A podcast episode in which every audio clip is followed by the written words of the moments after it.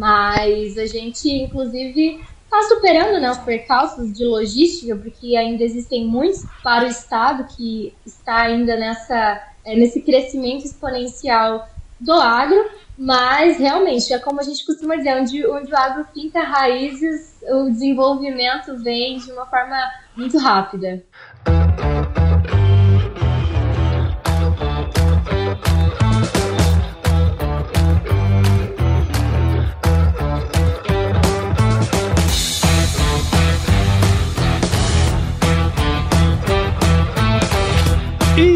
Aí, pessoa? Tudo beleza? Estamos começando mais um episódio aqui do Agro Resenha e nessa semana eu tô aqui com a Aline Zago, que é advogada e produtora rural lá em Roraima. Aline, muito obrigado por estar aqui com a gente. Seja super bem-vinda ao Agro Resenha Podcast. Nossa, eu que agradeço. É uma grande honra estar aqui com vocês, com essa audiência maravilhosa, essa turma do agro tão proativa.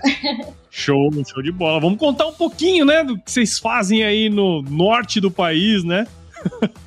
eu tenho uma curiosidade muito grande de saber as coisas que vocês fazem por aí. Nossa, nem me fala. Porque o pessoal costuma achar que Roraima é só índio, gente. Não, a gente produz também, tá bom? Muito bom. E você que tá aí ouvindo, ó, você já viu, né? Aqui no Agro Resenha, a porteira não tem tramela para quem busca se informar sobre assuntos ligados ao negócio. Então não sai daí, porque esse bate-papo aqui tá muito legal. Firma o golpe que nós já já estamos de volta.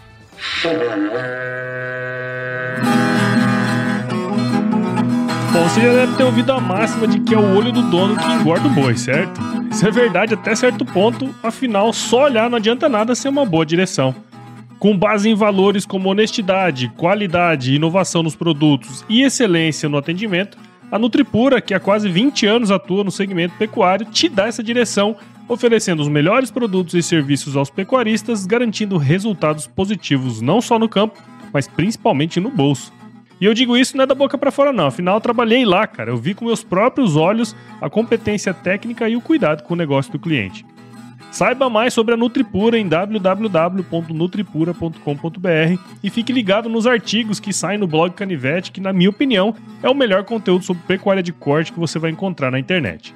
Siga também a Nutripura nas redes sociais, é só chegar lá no Instagram, Facebook, Twitter e YouTube e fique atualizado sobre o que há de mais avançado na pecuária. Nutripura, o produto certo na hora certa.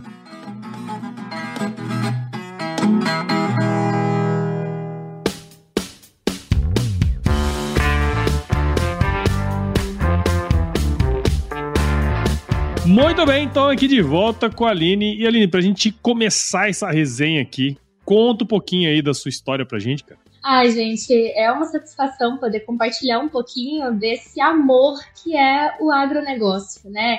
Essa, como a gente costuma dizer, roda propulsora do nosso país. Eu sou advogada, uma jovem advogada, é, mas o meu amor pelo agro já vem de berço. A minha família é produtora, né? Nós temos uma fazenda no sul do estado de Roraima. E o meu pai, ele é, ele é aquele que abraçou o agro de Roraima veio lá do Rio Grande do Sul há 35 anos, desbravou essa, essa terra que nós chamamos de, de nossa casa. Você nasceu aí, né? Sim, eu nasci aqui. Ah, interessante, né, cara? Porque assim, o que talvez Roraima viveu aí um, dos 20 anos pra cá foi provavelmente o que Mato Grosso viveu há uns 50, 60 anos, sabe? Porque, assim, tudo que foi construído aqui na agricultura ali, se a gente pegar o eixo da BR-163, outras regiões de Mato Grosso, muitas pessoas do sul vieram, né? E vocês vão subindo. Com Cada certeza. vez mais longe, né? Exatamente, vai fazendo esse caminho reverso, né?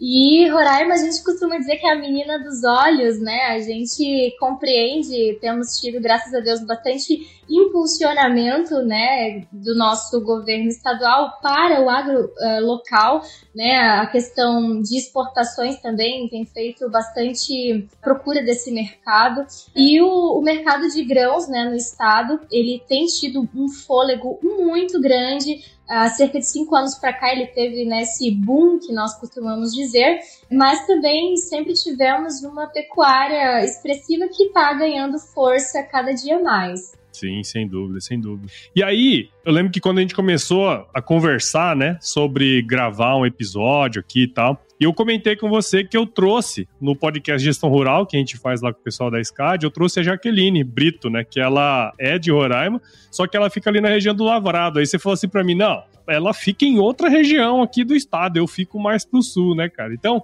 acho que seria legal, cara, pra gente conhecer um pouquinho mais, assim, de Roraima, do estado de vocês. Você tem como contar pra gente um pouco sobre como o agro tem crescido aí? Ah, com certeza, é fantástico, né? A gente costuma dizer que Roraima é um estado excepcional pela capacidade produtiva que ele tem, por essa diversidade de biomas dentro de um só estado. Porque nós lá do sul do estado, nós temos literalmente uma floresta amazônica, né?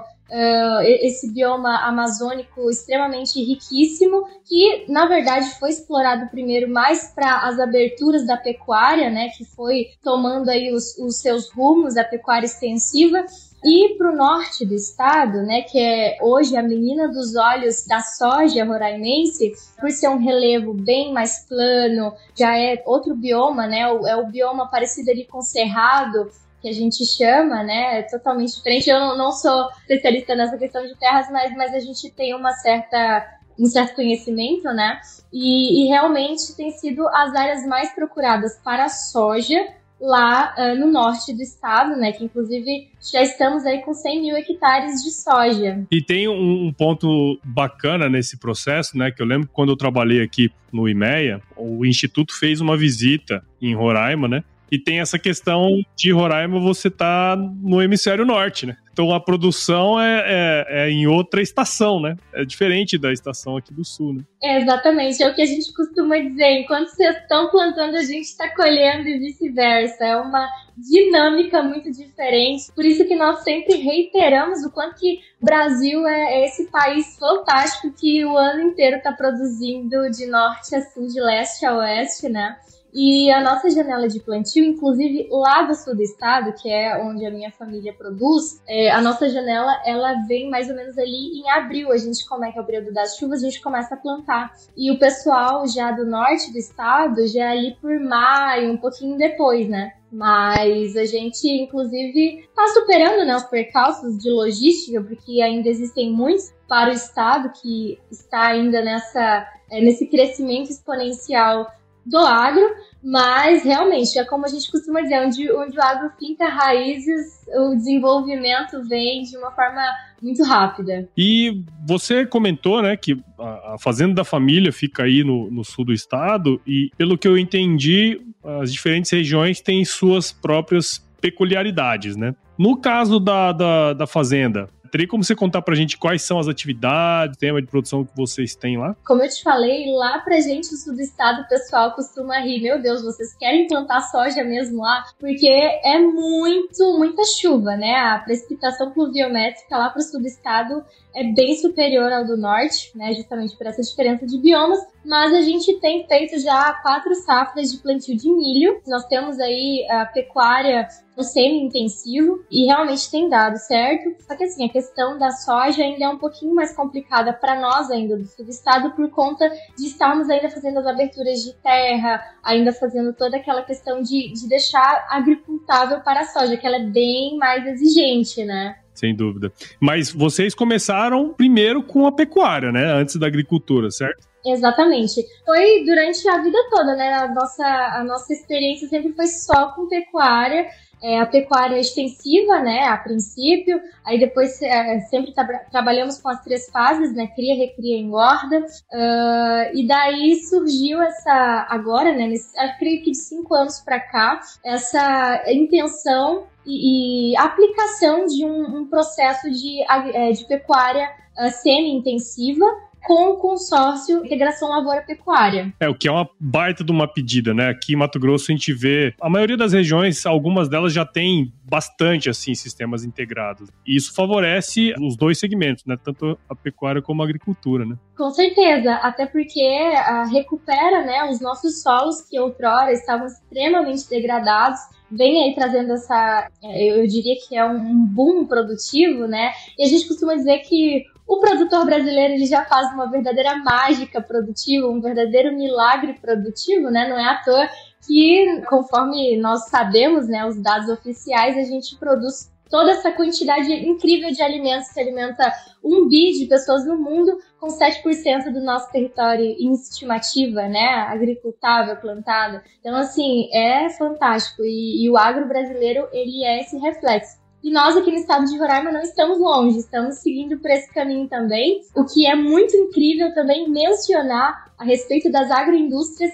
que estão é, se firmando aqui no estado, né? Nós temos indústria de soja, esmagadora de soja, que beneficia soja, que é a Agro Serra Verde, que a gente gosta de falar, pessoal fantástico, que inclusive o, é o nosso presidente da ProSoja, né? O proprietário. Eles realmente têm dado uma atenção toda especial para os produtores da ProSoja Roraima. A gente tem que realmente ser grato às nossas instituições que têm agido para fortalecer o nosso agro local. Isso é extremamente importante.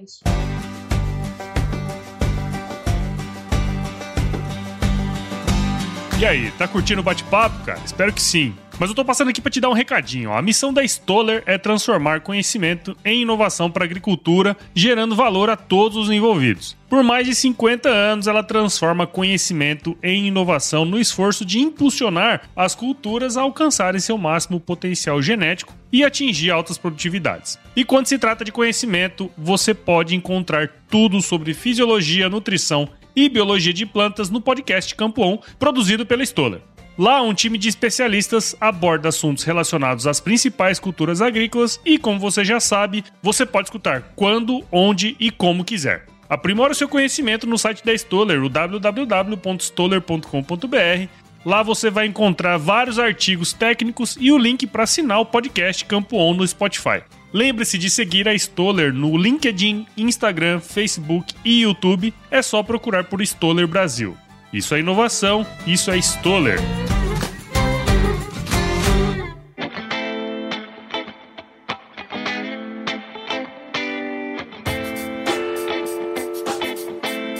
E deixa eu comentar, você tinha falado para mim previamente, né, que todo esse desenvolvimento que Roraima está tendo, mas teve uma questão bem importante aí que foi o zoneamento, né? Como que ele beneficia o agro de uma maneira geral aí? Isso, exatamente. O nosso zoneamento ecológico econômico foi aprovado, né? Ela é uma diretriz para propiciar o que a gente chama de compensação ambiental está previsto no nosso Código Florestal, que é uma prerrogativa do estado de Roraima e, na verdade, aqueles estados que compõem a faixa do que a gente chama Amazônia Legal, né, que o estado de Roraima faz parte. E aí trata-se basicamente, que é onde a gente tem essa, tem essa prerrogativa, inclusive, de afirmar o estado de Roraima é, tem essa, uma dessas condicionantes que trata o Código Florestal para haver essa compensação ambiental, que nós temos 65% do território do estado de Roraima voltado exclusivamente à conservação ambiental. Isso soma-se né, as áreas indígenas,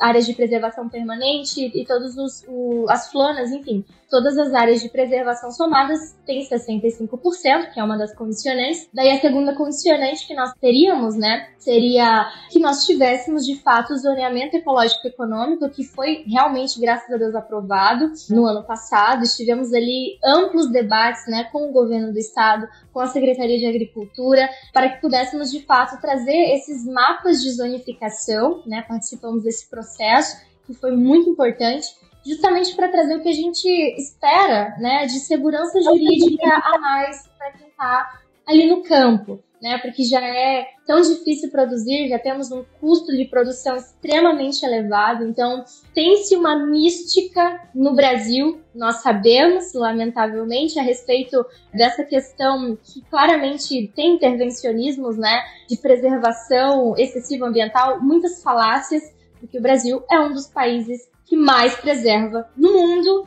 tem um compromisso realmente ecológico incrível e fantástico. Então nós tivemos essa caminhada, né? Os 65%, que era uma das condicionantes de preservação do estado de Roraima, somado ao nosso zoneamento ecológico econômico e somado à, à submissão, né, à nossa Secretaria Estadual do Meio Ambiente, que foi, graças a Deus, tudo passou, né, pelo, por esse procedimento e a gente teria então, agora estamos a, a, só aguardando a, o decreto do nosso governador que vai de fato consolidar essa questão, que é uma prerrogativa nossa para o Estado. Então, de forma prática, o que, que isso traz para o nosso produtor? Nas áreas de lavrado, é, a gente tem um valor, uma quantidade, né, de 60%, 65% que pode ser explorada pelas áreas de lavrado. E no sul do estado, nas áreas que são inerentes à floresta amazônica, apenas é, seria um total de 80% de conservação. Com a compensação, que é prevista pelo Código Florestal, a gente passaria a 50%.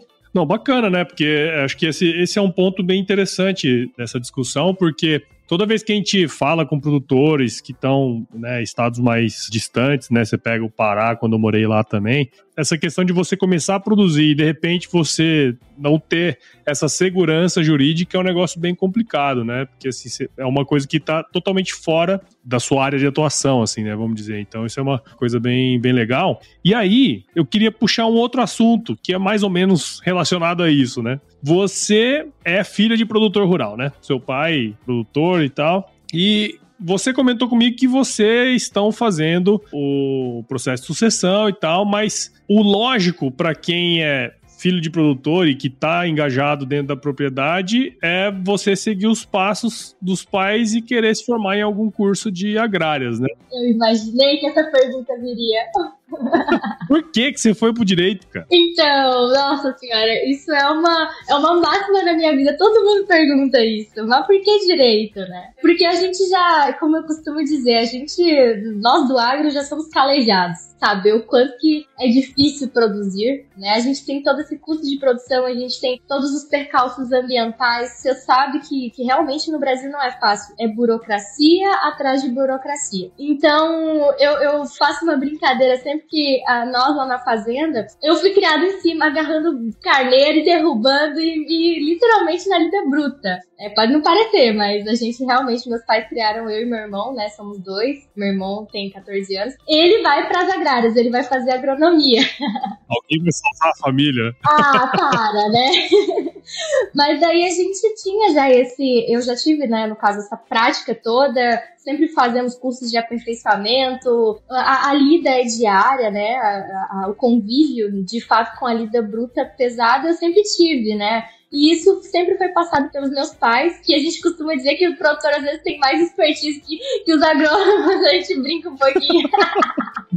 o produtor resolve um, um problema em 5 segundos. Não, os nossos amigos que não escutem isso. Eu lembrei do, do Rios que eu vi da Lígia Pedrini, né? Que ela foi lá, o agrônomo, fazendo toda a medição, né? Das quantidades de semente, aí chega no final, quantidade de 99,7 sacos por hectare. Aí chega o produtor e quebra o milho e fala assim: cheira, ah, vai dar 100. exatamente, mas é isso, é exatamente isso, né?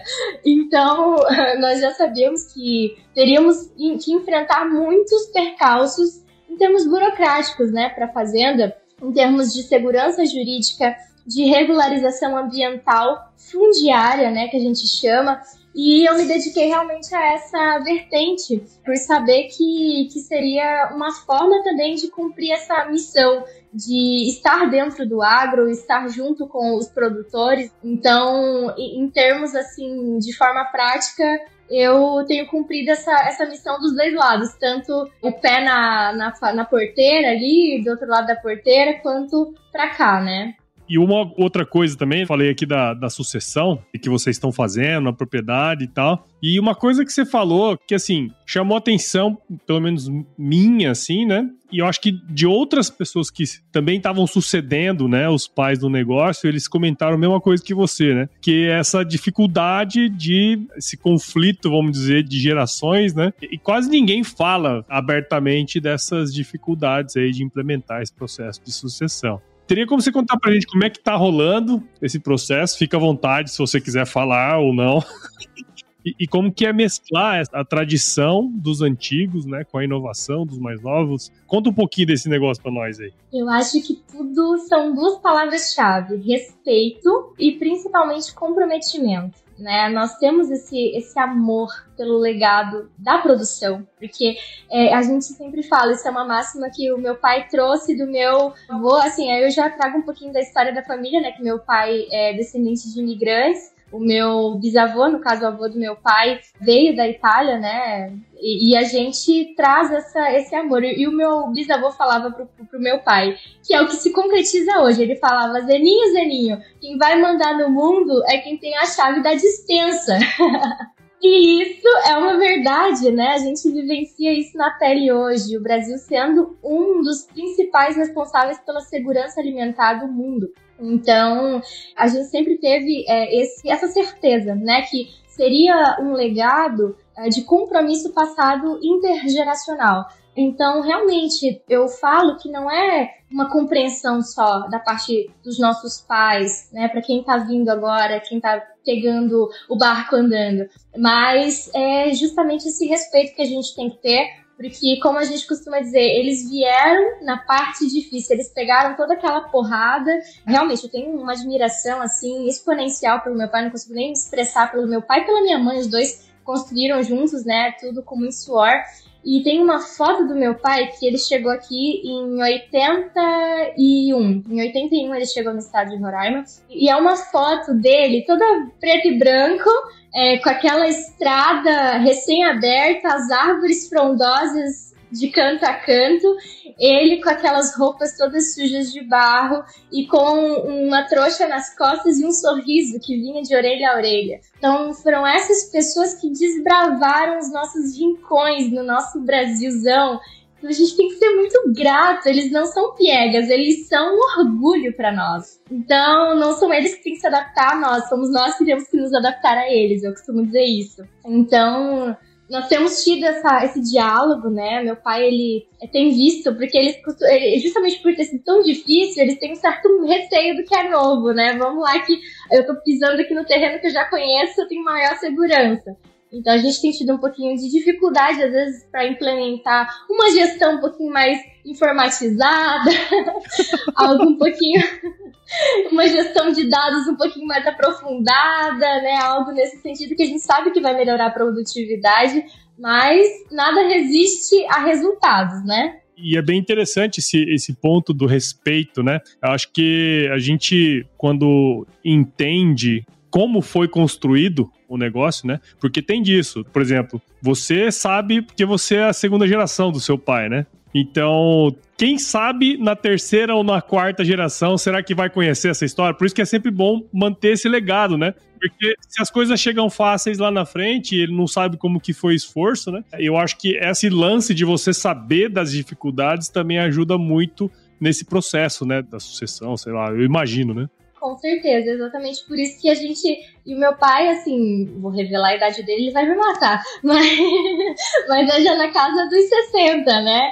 Então já é aquela geração que realmente teve uma outra criação. E a gestão deles é realmente diferente da que nós trouxemos agora, que nós estamos trazendo. Mas claro que aos pouquinhos a gente, com paciência, vai implementando também as novidades que com certeza trazem resultados, né? Trazem uma gestão mais afiada. E eu costumo dizer que o mundo sempre vai estar em crises, né? A gente só tem que saber como lidar com essas crises e tirar delas oportunidades de crescimento, de aperfeiçoamento, tanto pessoal quanto uh, de gestão e aprimoramento das nossas, dos nossos empreendimentos, das nossas fazendas, né? Porque querendo ou não, a missão ela continua aí.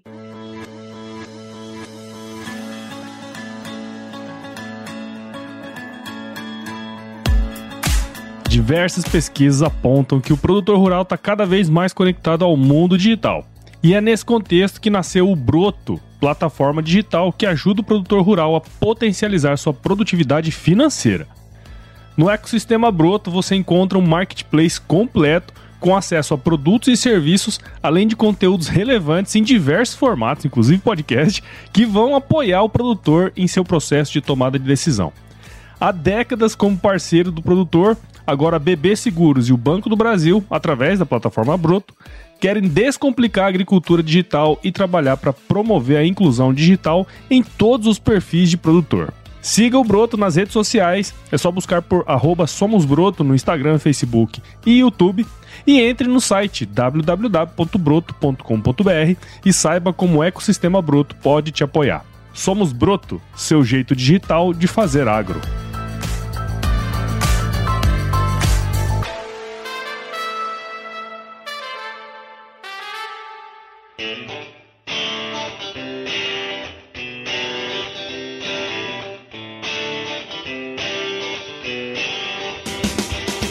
E pro futuro, o que, vocês estão pensando aí? Tem alguma coisa que vocês estão pensando diferente, que vocês estão querendo olhar pro futuro assim, não? Olha, então, eu, eu não teria como não falar, né? Acho que a situação que nós estamos vivenciando no país, creio que não seja só eu que saiba disso, né? Todos estamos vendo.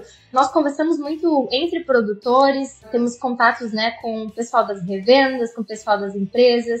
E é meio que uma, uma coisa bastante generalizada de precaução. No momento agora de pisar um pouquinho no freio, ter ali tudo na ponta do lápis com bastante cautela, porque infelizmente o nosso mercado ele tá bastante nervoso, né? E não é à toa. E como nós sabemos, o Brasil já enfrentou o ano passado, nesses últimos dois anos, na verdade, com a questão da Rússia, né, que é a nossa principal fornecedora de insumos, o que é uma situação extremamente complicada, que a gente sempre falou que deveria ser rediscutido, né, a nossa questão, por exemplo, as maiores reservas de fosfato, as maiores reservas né, de insumos nós temos na nossa Amazônia, mas sabemos que por interesses internacionais extremamente escusos, o povo brasileiro sempre se manteve aí refém dessa questão, que é bastante complexa.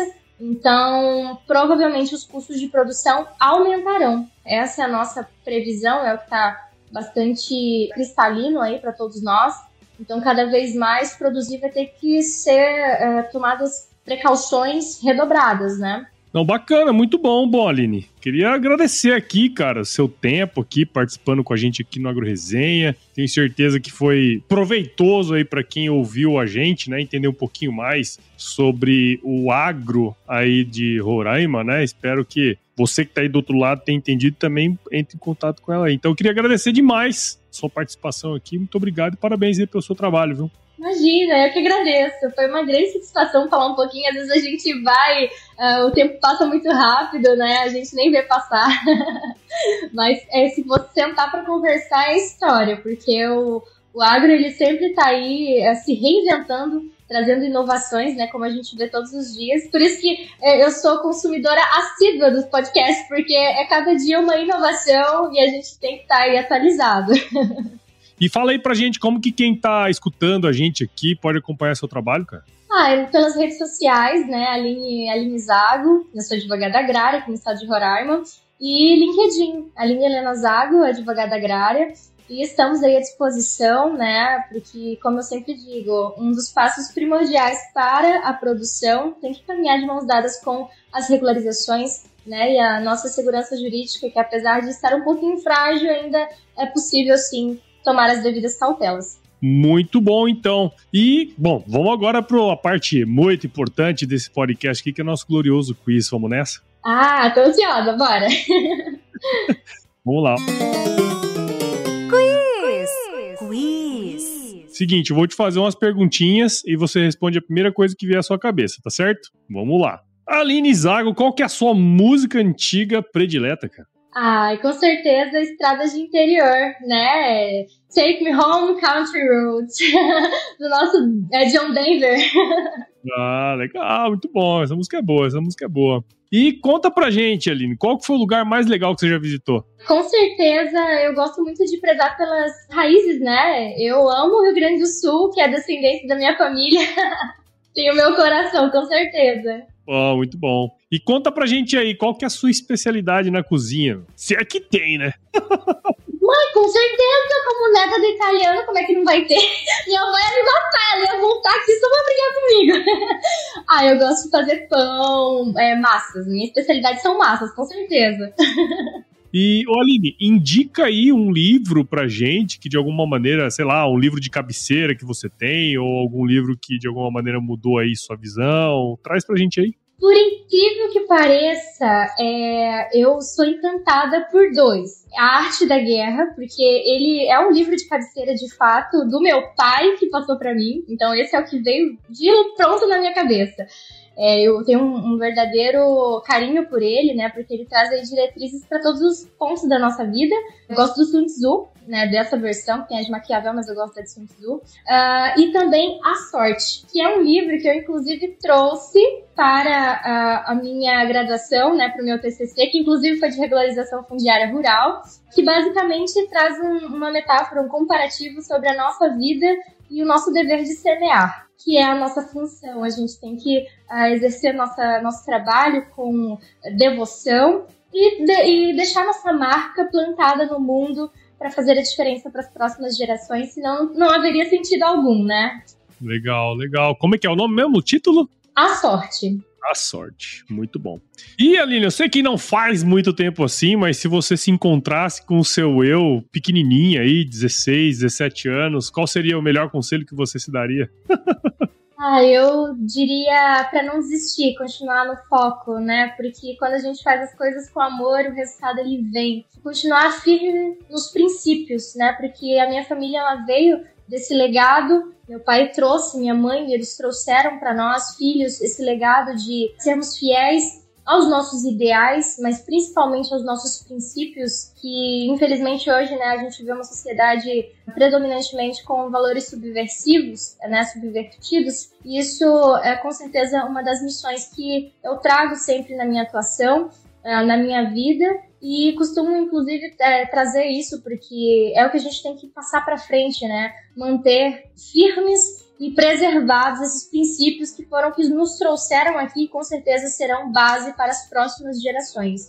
Show de bola, muito bom. E para você aí que acompanhou aqui esse bate-papo até agora, tenho certeza que você viu valor nesse episódio aqui, então considere compartilhar esse episódio com alguém que vai querer saber um pouquinho mais, por exemplo, sobre o agronegócio de Brasília. O podcast ele cresce na medida que você participa junto com a gente. Então, o Agro Resenha está disponível em todos os agregadores de podcast, Apple, Google, Spotify, Deezer, qualquer um desses você vai encontrar. Siga a gente também lá nas nossas redes sociais, Instagram, Facebook, LinkedIn e Twitter e entre no nosso grupo do WhatsApp e nosso canal do Telegram também. O link está lá no nosso site, o www.agroresenha.com.br. Escreva para a gente para contato@agroresenha.com.br se você quiser aí mandar um oi ou se quiser mandar uma, uma indicação de algum convidado aí também. A gente adora receber e-mails e nós fazemos parte da rede Agrocast, a mais bonita rede de podcasts do agro do Brasil. Então, se você quiser ouvir outros podcasts do agro, então é só colar lá em redeagrocast.com.br. Bom demais, então, viu, dona Aline? É, foi legal. Gostou? Ah, fantástico. Experiência única. Ó, Finalizo sempre com minha frase de efeito, uma frase de muita sabedoria, que é a seguinte: se chover, não precisa molhar a horta, não, tá bom? Fica com Deus. Adoro, minha mãe que gosta. Embora.